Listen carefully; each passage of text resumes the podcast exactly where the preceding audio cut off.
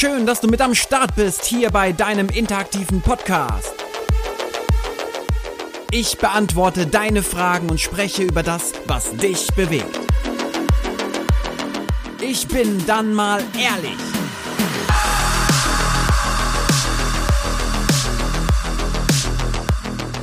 Hallo da draußen und schön, dass ihr wieder hier mit am Start seid zu Ich bin dann mal ehrlich und genau, lasst es uns sein, lasst uns ehrlich sein und ich möchte gerne den Anfang machen. Heute mit meinem Thema, nämlich Freiheit. Und zwar, wie, wie frei bin ich denn wirklich? Und ähm, ist das jetzt eine theoretische Freiheit, eine, eine Wunschfreiheit oder bin ich so echt frei? Aber was ist denn genau Freiheit? Wo beginnt sie, wo hört sie auf? Und das frage ich mich in den letzten Tagen, seitdem ich vor allen Dingen das Buch von Edward Snowden lese. Da geht es ja ganz viel um den Gedanken der Freiheit. Es geht um die Freiheit, die wir nicht nutzen. Es geht aber auch um die Freiheiten, die wir nutzen. Und bei den Freiheiten, die wir nicht nutzen, sind wir ganz oft auch bereit, Abstriche zu machen. Und bei der Freiheit, die wir nutzen, da gehen wir ganz oft über Grenzen und machen ganz viele Dinge möglich und sagen ganz oft Ja und Amen. Und ich denke mir so, nein, ich, ich, ich will das gar nicht. Ich will, ich will nochmal darüber sprechen, was es bedeutet, wirklich frei zu sein. Also habt ihr mal darüber nachgedacht, was es, wann wart ihr das letzte Mal so richtig frei? Also so, dass ihr es fühlen könnt. Nicht in einem Moment, in dem ihr wieder beherrscht werdet von so Sachen wie, ich muss das tun. Mein Arbeitgeber will, dass ich das so tue. Oder eine Eltern oder sowas. Die Frage ist ja, wann wollt ihr das denn? Also wie oft geht ihr über eure Grenzen? Wie oft sagt ihr, ähm, ja, okay, das mache ich, obwohl ihr es gar nicht machen wollt. Und ich möchte, dass wir wieder von einer Ich muss Kultur zu einer Ich will und ich möchte Kultur kommen, dass wir wieder verantwortlich werden für das, was wir tun, was wir denken und was wir wollen und dass wir die Verantwortung nicht abgeben. Also das bedeutet ja Freiheit für mich. Freiheit macht verletzlich, ja, Freiheit macht sichtbar. Da durch diese Sichtbarkeit entsteht ja Verletzlichkeit. Und es ist ganz wichtig, dass wir das nicht irgendwie als Belastung wahrnehmen. Und ich weiß, dass Freiheit manchmal einem die Kehle zuschnüren kann, weil man so verantwortlich wird für das, was man denkt und was, was man tut und das, was man will. Und ähm, man wird so äh, erkannt und ähm, man, man kriegt natürlich auch den Preis dafür. Du musst die Konsequenzen für dein Handeln, dein Denken übernehmen und, ne, und sich das aber dann äh, zu, sich zu zwingen, nicht so zu sein, wie man sein möchte oder wie man ist, ist ja das Einschnüren der eigenen Freiheit. Und mir ja dann vorzugaukeln, ich wäre frei, aber gebe dann irgendwie die, die, diese Macht der Freiheit nach außen und sage, na ja, also wenn ich, wenn ich wollen würde, könnte ich, oder wenn andere es zulassen würden, dann könnte ich auch. Und ich denke mir so, ja, so weit darf es doch gar nicht kommen, dass andere, dass äußere Umstände dafür verantwortlich sind, ähm, ob du frei bist oder nicht. Also frei bist du doch per se in dem, was du denkst, in dem, was du fühlst, in dem, was du brauchst, in dem, was du tust, in dem, was du willst. Und wenn wir aber dann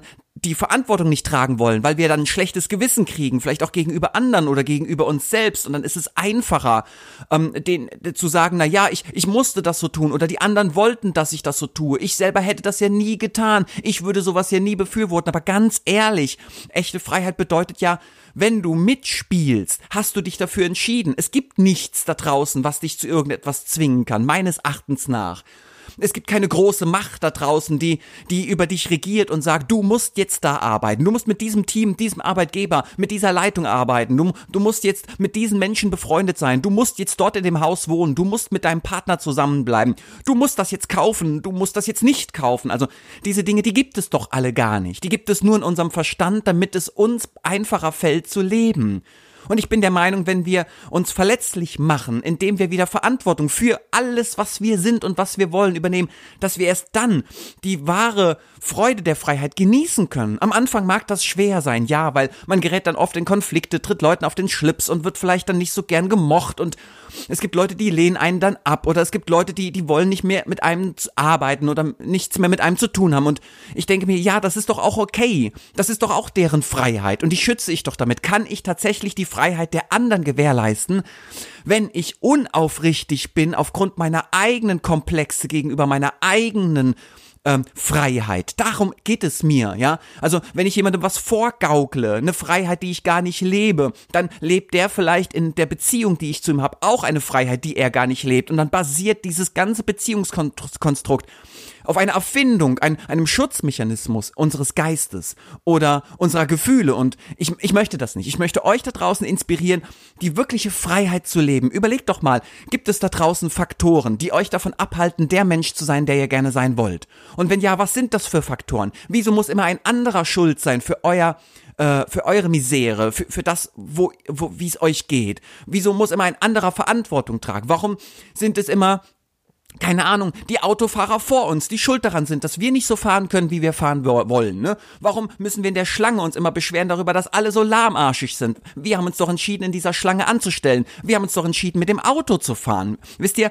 Und das ist das große Geschenk meines Erachtens nach, ist Freiheit keine Bürde, keine Belastung, sondern Freiheit ist ein großes Geschenk. Ja, Freiheit ist manchmal ein, ein extrem großes Gewicht und dieses Gewicht kann belasten. Trotzdem möchte ich niemals in meinem ganzen Leben auf diese Form der Belastung verzichten, weil ich erst mit der, mit, mit dieser Freiheit, dieses Ich bin ich und ich darf sein und ähm, ich verantworte alles, was ich denke, fühle und mache. Ich, ich möchte gar nicht mehr anders leben als so. Für mich ist das das größte Geschenk auf Erden.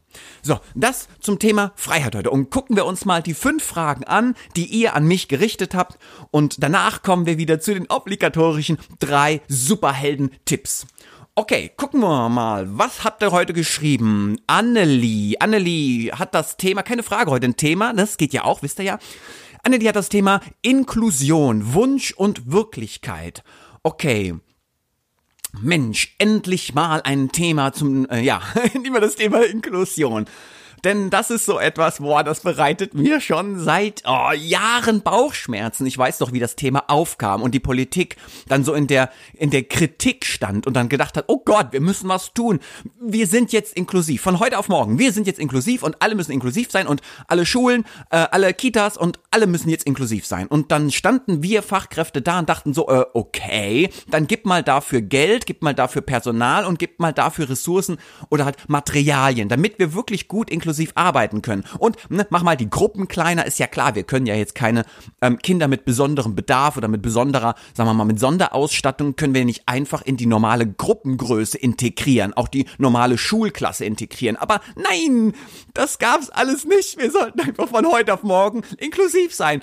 So, hey Leute, ähm, mach doch einfach mal ähm, ist doch egal wie jetzt oder doch nicht oder ne, also es ist furchtbar. Inklusion kann tatsächlich gar nicht gelebt werden. Wir können Inklusion krampfhaft umsetzen bei einigen Kita-Trägern um jeden Preis. Das ist dann ganz furchtbar, wenn ich mir angucke, um welchen Preis die Inklusion leben. Das heißt, da kommen Kinder mit Besonderheiten einfach in die Gruppe, um, eine Gruppe mit 20 anderen drei bis sechsjährigen und dann gibt es kaum eine äh, qualifizierte zusätzliche Fachkraft, die sich dann um dieses Kind kümmert. Am Anfang, klar, jedes Kind will ankommen. Natürlich sprechen wir nicht von der klassischen Integration, sondern von Inklusion. Aber auch da wollen doch die Kinder ankommen, ein Teil der Gemeinschaft sein, des Miteinanders. Und dann brauchen sie natürlich jemanden, der sich nochmal bewusst Zeit dafür nimmt und der die Signale lesen kann. Da geht es auch um Qualifikation. Wie qualifiziert sind wirklich die ganzen, ich nenne sie mal die I-Kräfte, ne, die Zusatzkräfte. Und daran scheitert ja oft das Ganze schon. Die haben dann irgendwelche Wochenendkurse gemacht. Da möchte ich mit den Leuten gar nicht zu nahe treten, ja, weil ich weiß, die Leute, die das machen, machen das von Herzen. Und die wollen gut sein. Aber die kriegen ganz oft kein Geld für Fort- und Weiterbildungen und dann werden die auch noch missbraucht. Dazu kommen wir gleich nochmal. Also, ich glaube, Annelie, ganz ehrlich, Inklusion ähm, ist eine Farce. Ähm, da ist der Wunsch größer als die Wirklichkeit. Die Wirklichkeit ist schmerzhaft. Viele Kolleginnen und Kollegen leiden darunter, dass sie im Prinzip ein Kind haben, das keine zusätzliche äh, Fachkraft hat. Und dann hat man sozusagen den Auftrag, dieses Kind mitzunehmen, individuell zu begleiten in all seinen Herausforderungen und die anderen Kinder, meistens noch 20 andere Kinder. Das geht gar nicht. Das ist, das ist totaler Trug. Also das ist Schwachsinn und, und, und da leiden alle drunter. Vor allen Dingen auch die Kita-Fachkraft, die sich denkt, ja, super, also ich kann nicht mal mir in meinen eigenen Ansprüchen gerecht werden. Ich kann nicht mal die Kinder schützen, ich kann das eine Kind nicht schützen, ich kann die Gruppe nicht schützen. Wir können keine Ausflüge mehr machen, weil ich einfach mich auf dieses eine Kind konzentriere und meine andere Kollegin hat dann die anderen 20 Kinder und normalerweise sollte hier dann vielleicht noch eine besondere I-Kraft da sein. Also jemand, der das Kind einfach nochmal begleitet im Kontext der Gemein Gemeinschaft. Und da ist aber dann niemand. Und jetzt können wir nochmal davon sprechen, auch von dem Thema Missbrauch. Nur mal ganz kurz, also das Thema Qualifikation habe ich angesprochen. Ne? Ganz oft haben die Leute keine ausreichende Qualifikation Qualifikation, sie wollen aber eine. Das bin ich mir ganz, ganz sicher. Das sind auch Leute wirklich mit Herz, die diesen Job gewählt haben, die gesagt haben, ich möchte mich ganz auf ein Kind konzentrieren und diesem einen Kind helfen, ein, ein, ein, ein Teil einer Gemeinschaft zu werden.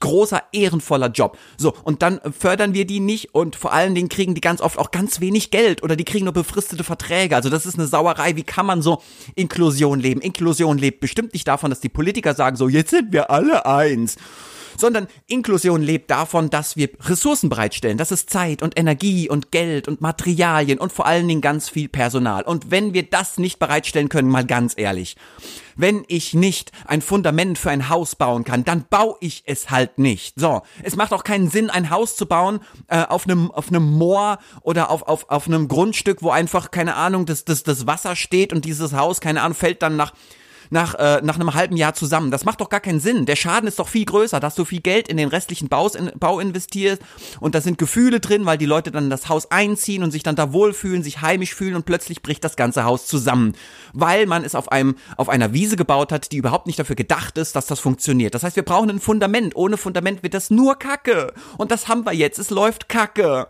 Und das ist geht gar nicht. Aber das zum Thema ähm, Qualifikation beziehungsweise Qualität. Machen wir nochmal hier den Missbrauch, der ist mir nochmal ganz wichtig. Ich sehe ganz viele Inklusionsfachkräfte und ganz viele Sprachförderfachkräfte, die ähm, im, im, im Kita-Alltag missbraucht werden als zusätzliches Personal. Ne? Wir haben Personalknappheit und dann werden die plötzlich gefragt, hier, dein E-Kind ist doch heute nicht da oder kannst du nicht auch noch auf die anderen Kinder aufpassen oder könntest du nicht noch mal zusätzlich dann und dann kommen, auch wenn das gar nicht dein Tag ist. Und ich denke mir so, einerseits, das ist ein No-Go. Diese Fachkräfte sind für ähm, in erster Linie für die Kinder da, ne, für, also für das einzelne Kind und sind dafür da, dass dieses einzelne Kind Teil der Gesellschaft wird. Und wenn sie sich zusätzlich noch entscheiden, sie haben jetzt noch Kapazitäten frei, weil das eine Kind jetzt irgendwie in einer Situation ist, in der es sich sehr sicher fühlt und auch sehr geborgen ist und sehr safe ist, ja, dann kann diese ähm, Sprachförderkraft oder diese Inklusionsfachkraft tatsächlich noch im Gruppendienst mitarbeiten. Aber de facto ist das ja ganz oft nicht. So, das ist das Erste, ne? Dass wir so die Leute ausnutzen, nur weil wir äh, an den Arsch nicht in der Hose haben, die Gruppen äh, früher zu schließen oder die Kinderzahlen zu reduzieren oder Öffnungszeiten zu reduzieren. Wir gehen dann tatsächlich noch zu diesen Leuten und sagen, hier pass mal auf, kannst du uns helfen, das Scheißsystem weiterhin aufrechtzuerhalten. So, das ist das Erste, was nicht geht. Das Zweite, was nicht geht, ist, dass die I-Kräfte da mitspielen. Ganz ehrlich, liebe I-Kraft, ganz ehrlich, liebe Sprachförderkraft das existiert, dieses Problem existiert ja auch, weil du da mitspielst. Wenn du immer Ja sagst, wenn du dich dann überreden lässt, keine Ahnung, aus dem schlechten Gewissen heraus, das ist immer wieder. Die Freiheit ist da eingeschränkt, wo das schlechte Gewissen beginnt. Das macht keinen Sinn. Das ist unaufrichtig. Wir wollen alle Aufrichtigkeit, dazu sprechen wir im nächsten Podcast mal, sind aber dann selber gegenüber uns und über anderen unaufrichtig. Und dadurch entsteht ja dann dieses Dilemma, über das wir uns dann wiederum beschweren. Das geht natürlich gar nicht. So, jetzt an der Stelle will ich erstmal husten und einen Schluck Kaffee trinken. Ich habe ja gesagt, für diejenigen, die hier neu zuschalten, das ist alles live, das bleibt alles drin. Jeder Schmatzer, jeder Furzer, jede Eskalation hier, keine Ahnung, wenn ich vom Stuhl falle, bleibt alles drin. Ah, trinke heute aus meiner Santiago-Tasse, ne? Jakobsweg. So. Kommen wir zur nächsten Frage. Und zwar Indira fragt, wovor hast du am meisten Angst? Wovor hast du am meisten Angst? Idira, ey.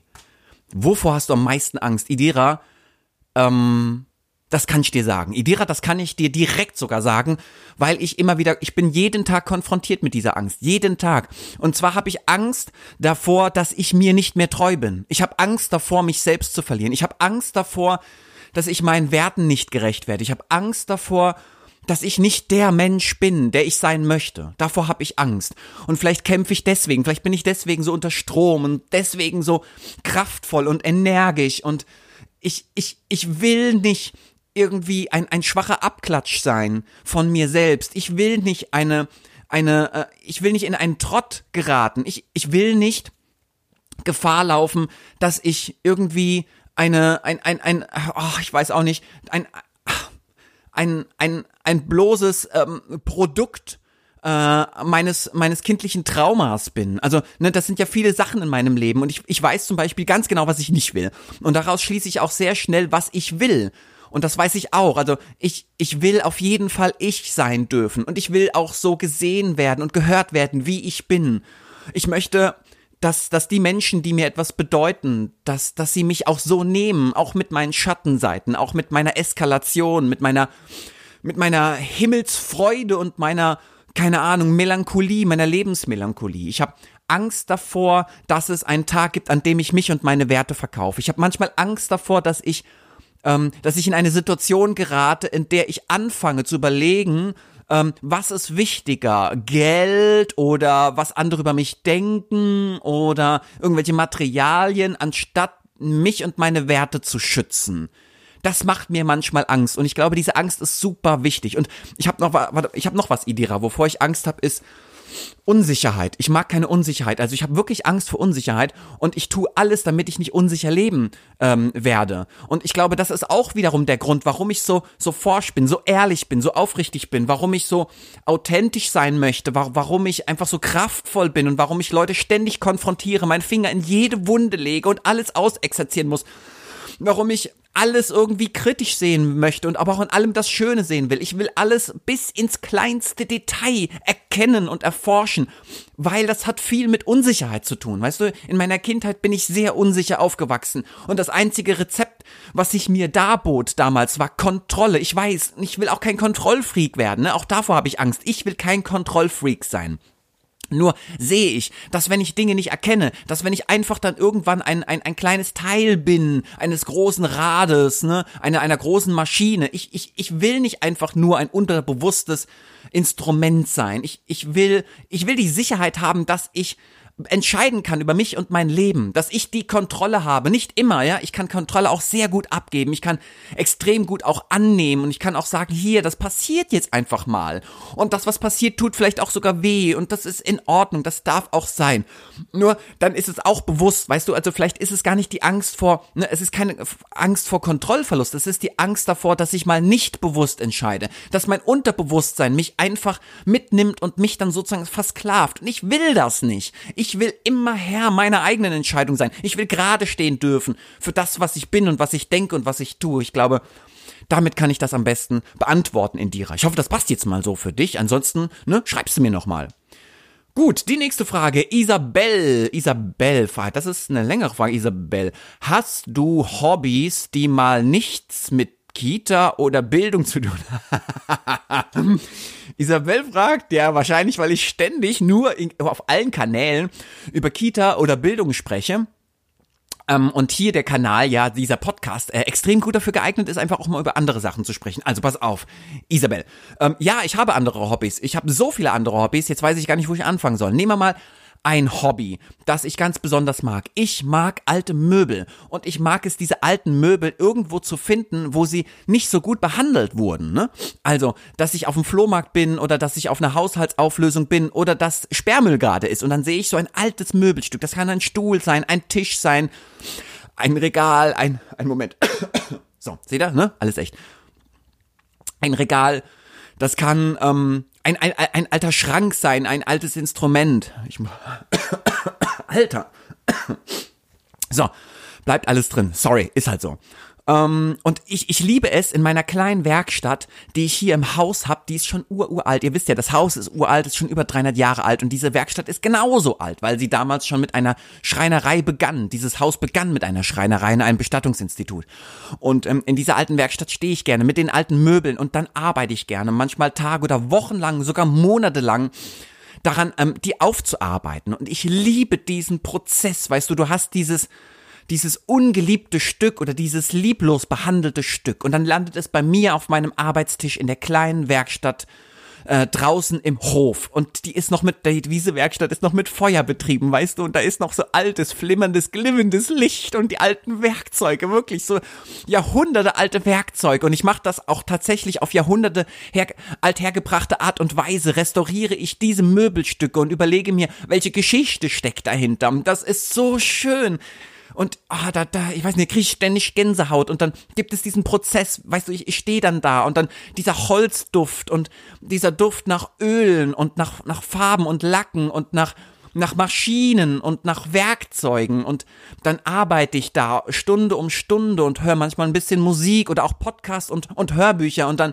bin ich ganz in diesem Stück drin und alles verliert sich um mich herum, wird alles, wird alles kleiner und leiser und, und, und, und, und besinnlicher. Das ist fast wie Weihnachten für mich und ich konzentriere mich ganz auf das, auf das Tun. Das ist ähnlich wie beim Jakobsweg. Irgendwann beim Jakobsweg kommt der Moment, an dem geht dein Gehirn einfach aus, ja. Und dann, und dann driftet es so ab und die Sphären öffnen sich und es geht raus ins Universum. Ich habe keine Ahnung mehr. Und dann bin ich wie so ein, ein Raumschiff, das darum driftet und irgendwie dann auf Entdeckungsreise geht und, und schaut, was da passiert im endlosen Raum. Und das liebe ich abgöttisch. Und ich habe hier so viele kleine, wunderschöne Schmuckstücke, die ich alle hergerichtet habe und die ich alle von ganzem Herzen liebe und für die ich brenne und die mir alle etwas bedeuten. Und die meisten davon haben auch eine Geschichte. Ich habe die Leute dann, ich klingel dann ganz oft oder frage, woher kommt das? Wer hat das irgendwie wie benutzt und seit wann gibt's das schon? Und ich erforsche dann jede ne, jedes Feuermal in diesem, äh, äh, in diesem Stück oder jede Macke und jede Kante, jeden Schliff, jeden Riss und ach, dafür brenne ich wirklich ganz, ganz tief, Isabel. Also das ist eins meiner Hobbys und wenn du noch mehr Hobbys wissen willst, wie gesagt, ich habe einige, dann stellen wir doch nochmal die Frage. Und dann sagst du hier, ich bin die Isabel, die schon mal gefragt hat, dann sage ich, ach stimmt, die habe ich ja von den Möbeln erzählt. Jetzt erzähle ich ein anderes Hobby. So, kommen wir zur nächsten Frage und zwar von Jakob. Jakob ist, was, was fragst denn du? So, Mal sehen, ist in deiner Kita schon mal ein Kind oder dessen Elternteil gestorben? Hui, Bombe. Okay, Jakob, ich lese nochmal. Ist in deiner Kita schon mal ein Kind oder dessen Elternteil gestorben? So, lass mich mal ganz kurz in mich gehen. Sowas vergisst man natürlich nicht. Und ja, beides, Jakob, und zwar schon mehrfach. Ich hatte schon Kitas, in denen sind Kinder gestorben. Ich hatte Kitas, in denen sind Kinder ins Koma gefallen, nicht mehr aufgewacht. Ich hatte Kita, Kitas, in denen sind Elternteile gestorben an schlimmen Krankheiten, aber auch an Unfällen. Und ich weiß jetzt gar nicht, wo ich anfangen soll. Also erstmal das Thema Tod umgibt mich ja allein schon aufgrund hier meiner Familiensituation. Wie du weißt, Jakob, wenn du es schon öfters gehört hast, wir leben ja hier in einem Mehrgenerationenhaus und ähm, meine Schwiegereltern, die hier mit uns wohnen, die sind Bestatter. Und ähm, ich habe natürlich ähm, meine Kinder, meine Familie und ich, wir sind ständig konfrontiert mit dem Tod. Und ich krieg das ganz oft mit, dass vor allen Dingen auch äh, junge Eltern sterben, deren Kinder natürlich in die Kita oder in die Schule gehen. Jetzt arbeite ich nicht mehr in der Kita, aber damals, als ich damals, ne, 2019, ist noch gar nicht so lange her, als ich noch in den Kitas gearbeitet habe, natürlich da hatten wir auch den Fall, dass ein Kind gestorben ist auf eine, aufgrund einer Krankheit schon sehr früh und ich hatte auch Kinder, die sind gestorben aufgrund eines Unfalls. Und dann geht es um den Trauerprozess, den wir in der Kita begleiten, auch den Trauerprozess, den wir den Eltern anbieten. Und natürlich auch vor allen Dingen die Trauer, die oft zu kurz kommt, nämlich die Trauer der Kolleginnen und Kollegen. Selbst die Kolleginnen und Kollegen, die dieses Kind kaum kannten oder in einer anderen Gruppe waren, auch die trauern auf ihre ganz besondere Art und Weise. Und das wird ganz oft verkannt und ganz oft hat das ganz wenig Platz. Und ich liebe das, daraus ein großes Thema zu machen. Ich habe dann immer auch einen Elternabend dazu gemacht. Ich habe immer Experten eingeladen, ne, wenn sowas passiert ist, auch wenn Eltern gestorben sind aufgrund von Krankheiten oder Unfällen. Habe ich dazu einen Themenelternabend gemacht, auch eine Art, ähm, ein, ein Erlebniselternabend könnte man nicht sagen, sondern es war so mehr so ein, ein, ein Begegnungselternabend. Das heißt, wir waren einfach dort, haben miteinander gegessen, getrunken an einer großen Tafel, haben zusammengesessen, haben gelacht, haben miteinander geweint, haben uns über das Leben und über den Sinn des Lebens unterhalten haben, über die Gerechtigkeit des Lebens gesprochen und über den, die Schmerzen, die Herausforderungen, all das, was uns umgibt, die ganze Lebendigkeit und hab, das haben wir auch im Team übrigens gemacht. Ne? Das heißt, ich habe Teamsitzungen. Natürlich ist das für mich Arbeitszeit, ist doch völlig klar. Der Prozess des Abschiedsnehmens, ah, der Prozess der Philosophie. Also wir wollen mit Kindern philosophieren, erlauben uns aber oft in Teamsitzungen selbst nicht zu philosophieren, über das Leben zu sinnen. Und dann wird das ganz oft abgetan. Ja, der Sinn des Lebens, keine Ahnung, hat doch hier nichts zu suchen. Wir sind doch hier Fachkräfte. Ja, genau deswegen. Mann, wir sind Fachkräfte und dazu gehört doch der Sinn des Lebens. Wir sind die Vorbilder. Wir sind die, die Menschen, die die Kleinen inspirieren. Also mit den Kleinen meine ich die kleinen Menschen, die Kinder. Wir sind doch diejenigen, die vorleben. Wir sind diejenigen, die motivieren. Wir sind diejenigen, mit denen die, die Kinder nach Nimmerland fliegen. Wir sind doch diejenigen, die ein Stück weit auch den Weg ebnen. Und natürlich müssen wir uns über unser eigenes Bewusstsein, den Sinn des Lebens ähm, im Klaren sein, beziehungsweise darüber philosophieren dürfen. Und natürlich ist das Teil der Arbeit. Und das fällt mir sofort ein, Jakob, wenn ich daran denke. Dass dieses Thema auf keinen Fall totgeschwiegen werden darf oder einfach nur so abgetan werden darf, sondern exerziert das, feiert es. Ich finde es ganz wichtig, den Tod auch zu feiern. Denn wisst ihr, den, den, den Abschied von einem Menschen zu feiern, bedeutet auch sein Leben zu feiern. Das Leben, das er geführt hat, die Freuden, die er empfunden hat, das Glück, das er erhalten hat, die, die, die Erfolge, die er gefeiert hat, diese wunderbaren Dinge, die sind doch alle echt, die sind doch alle da die wollen wir doch feiern dürfen. Und darum geht es doch. Ich feiere auch den Tod, weil ich das Leben damit feiere. Ich betrauere den Tod genauso, wie ich ihn feiere. Und genau das tue ich bei Kindern. Das tue ich auch mit den Kindern. Ich kann mit den Kindern weinen und ich kann mit den Kindern lachen. Ich kann mit denen darüber nachdenken, was hat dieses Kind alles erlebt? Was haben wir mit dem Kind alles erlebt? Wir können dann schmunzeln, wir können tolle Geschichten erzählen und wir können einfach da sein und das Leben miteinander. Ganz groß, okay? Jakob, das fällt mir dazu ein. So, kommen wir zur letzten Frage. Und zwar Lina. Lina fragt, magst du deinen Körper? okay. Lina, so, ma, Lina, Lina, Lina, pass auf, mag ich meinen Körper?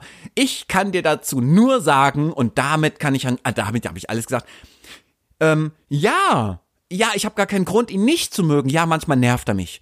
Mich nervt das Zwicken und Zwacken. Ich werde ja dieses Jahr 40, Lina. Ähm, mich nervt es, dass ich manchmal irgendwie Rückenschmerzen habe. Mich nervt meine Migräne, die aber immer weniger wird, weil ich ja sehr gesund oder bewusst leben möchte oder auch lebe.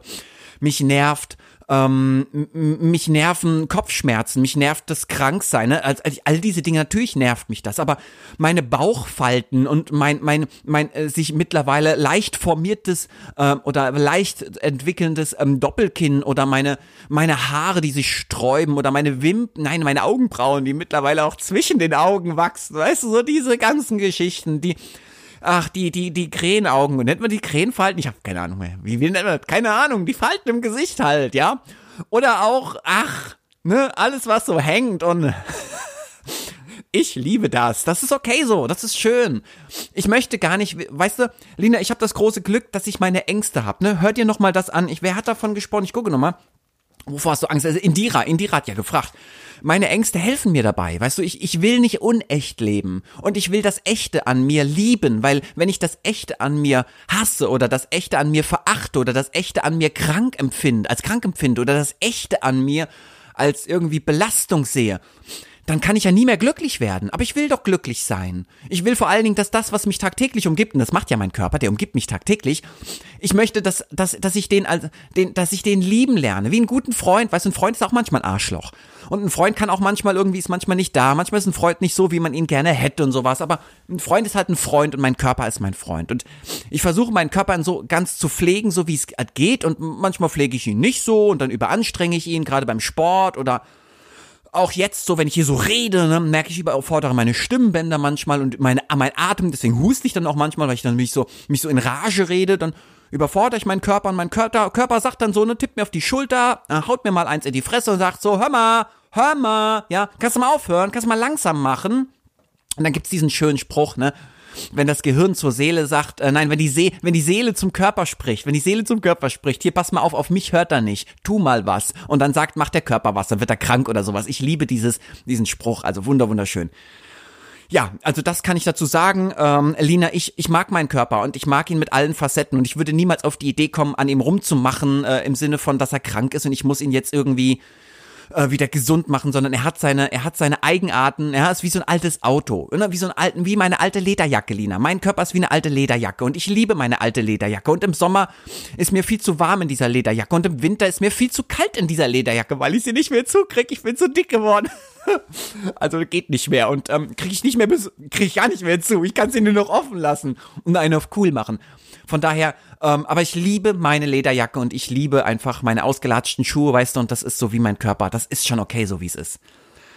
Okay, kommen wir zum Ende unseres äh, unserer Folge hier. Und zwar hau ich euch heute mal ein geiles Buch raus, das ihr vielleicht jetzt schon ähm, im Hinterkopf habt, weil ich heute schon darüber gesprochen habe, nämlich Permanent Record von Edward Snowden. Ich, Mann, müsst ihr unbedingt lesen. Permanent Record von Edward Snowden. Es hat mich zutiefst bewegt. Es ist spannender als jeder Thriller. Es ist unfassbar, dass das echt ist. Also es ist unfassbar. Ich dachte alles, ich dachte Hollywood hat das meiste erfunden. Ich dachte in den Filmen, das ist alles fiktiv und jetzt, jetzt lese ich dieses Buch und denke, krass, das ist ja noch krasser als Hollywood. Jetzt wundert mich das gar nicht mehr, dass Hollywood das verfilmt, was im Prinzip tatsächlich passiert. Also die verfilmen ja nur das, was echt ist. Und wir glauben die ganze Zeit, das es kann ja niemals stimmen. Doch, das stimmt. Und noch viel schlimmer unbedingt lesen, weil es ganz viel ähm, auf der philosophischen Ebene antriggert. Also es geht gar nicht nur darum, dass, dass wir uns unbedingt mit dem mit dem äh, mit dem Datenschutz auseinandersetzen müssen und mit dem, was die Regierungen da alles mit uns machen, Überwachungsstaat und Co, sondern es geht in es geht mir vor allen Dingen auch um die eigene Einstellung zur Freiheit und die eigene Einstellung zu dem, was bin ich bereit zu riskieren für meine Werte und für das höhere Ziel. Das ist so für mich der absolute Brenner des Buchs. Also bist du wirklich bereit für deine, für deine Werte alles zu opfern? Also, und wie wichtig sind dir deine Werte? Das zeigt es ja. Wie, wenn deine Werte nicht so wichtig sind, bist du auch nicht bereit, wirklich was zu opfern.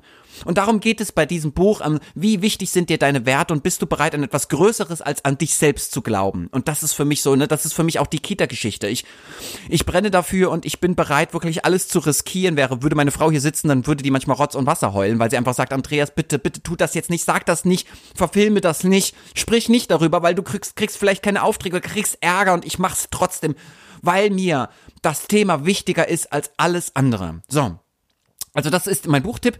Mein Zitat kommt heute auch von Edward Snowden und zwar ähm, warte mal, ich muss mir gerade mal aufrufen. So, und zwar zu argumentieren, dass sie keine Privatsphäre brauchen, weil sie nichts zu verbergen haben, ist so, als würden sie sagen, dass sie keine Freiheit der Meinungsäußerung brauchen, weil sie nichts zu sagen haben. Krasses Zitat. Oder nochmal, zu argumentieren, dass sie keine Privatsphäre brauchen, weil sie nichts zu verbergen haben, ist so, als würden sie sagen, dass sie keine Freiheit der Meinungsäußerung brauchen, weil sie nichts zu sagen haben.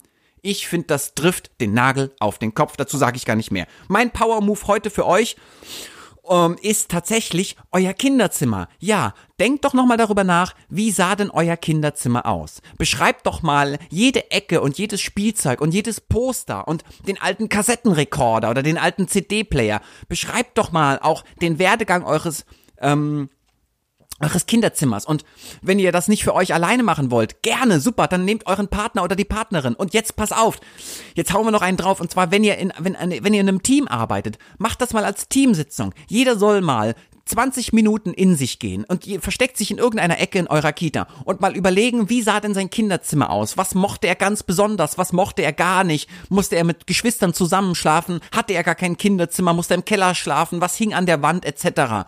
Und da, ne, und dann erzählen wir uns das gegenseitig in einem Mini 5-Minuten-Vortrag. Also wir erzählen uns, wie nehmen wir unser Kinderzimmer von früher war, woran erinnern wir uns eigentlich noch? Und was dann passiert, das müsst ihr, das kann ich euch nicht sagen, das müsst ihr fühlen. Bitte, nehmt mal eine Teamsitzung, zwei Stunden dafür, jeder 20 Minuten Zeit für sich und sortiert mal was, ne, erinnert sich mal an sein Kinderzimmer und dann erzählt mal jeder von seinem Kinderzimmer. Und dann wartet mal ab, was passiert. Ich kann euch das nicht beschreiben, das müsst ihr fühlen an der Stelle. Mega geil, dass ihr wieder mit am Start wart. Ich hoffe, ihr schickt mir noch ganz viele Fragen. Und wie gesagt, es gibt keine Tabus. Bitte haut jede Frage raus. Ich will auf jede Frage antworten. Ich will einfach nur ehrlich sein. Das befreit mich und das befreit mein Leben. Und ich hoffe, dass es euch inspiriert und motiviert dazu, auch einfach gnadenlos ehrlich zu sein. Aufrichtig zu sein. Ehrlichkeit hat manchmal so einen komischen Beigeschmack. Es geht um Aufrichtigkeit. Und Aufrichtigkeit ist ein wunderschönes Geschenk. Schön, dass ihr mit dabei gewesen seid. Bis zum nächsten Mal. Macht's gut da draußen. Ciao, ciao. Auf meinem YouTube-Kanal findest du fantastische Videos. Und auf meiner Webseite www.heldentaten-akademie.de findest du alles, um echte Heldentaten zu vollbringen.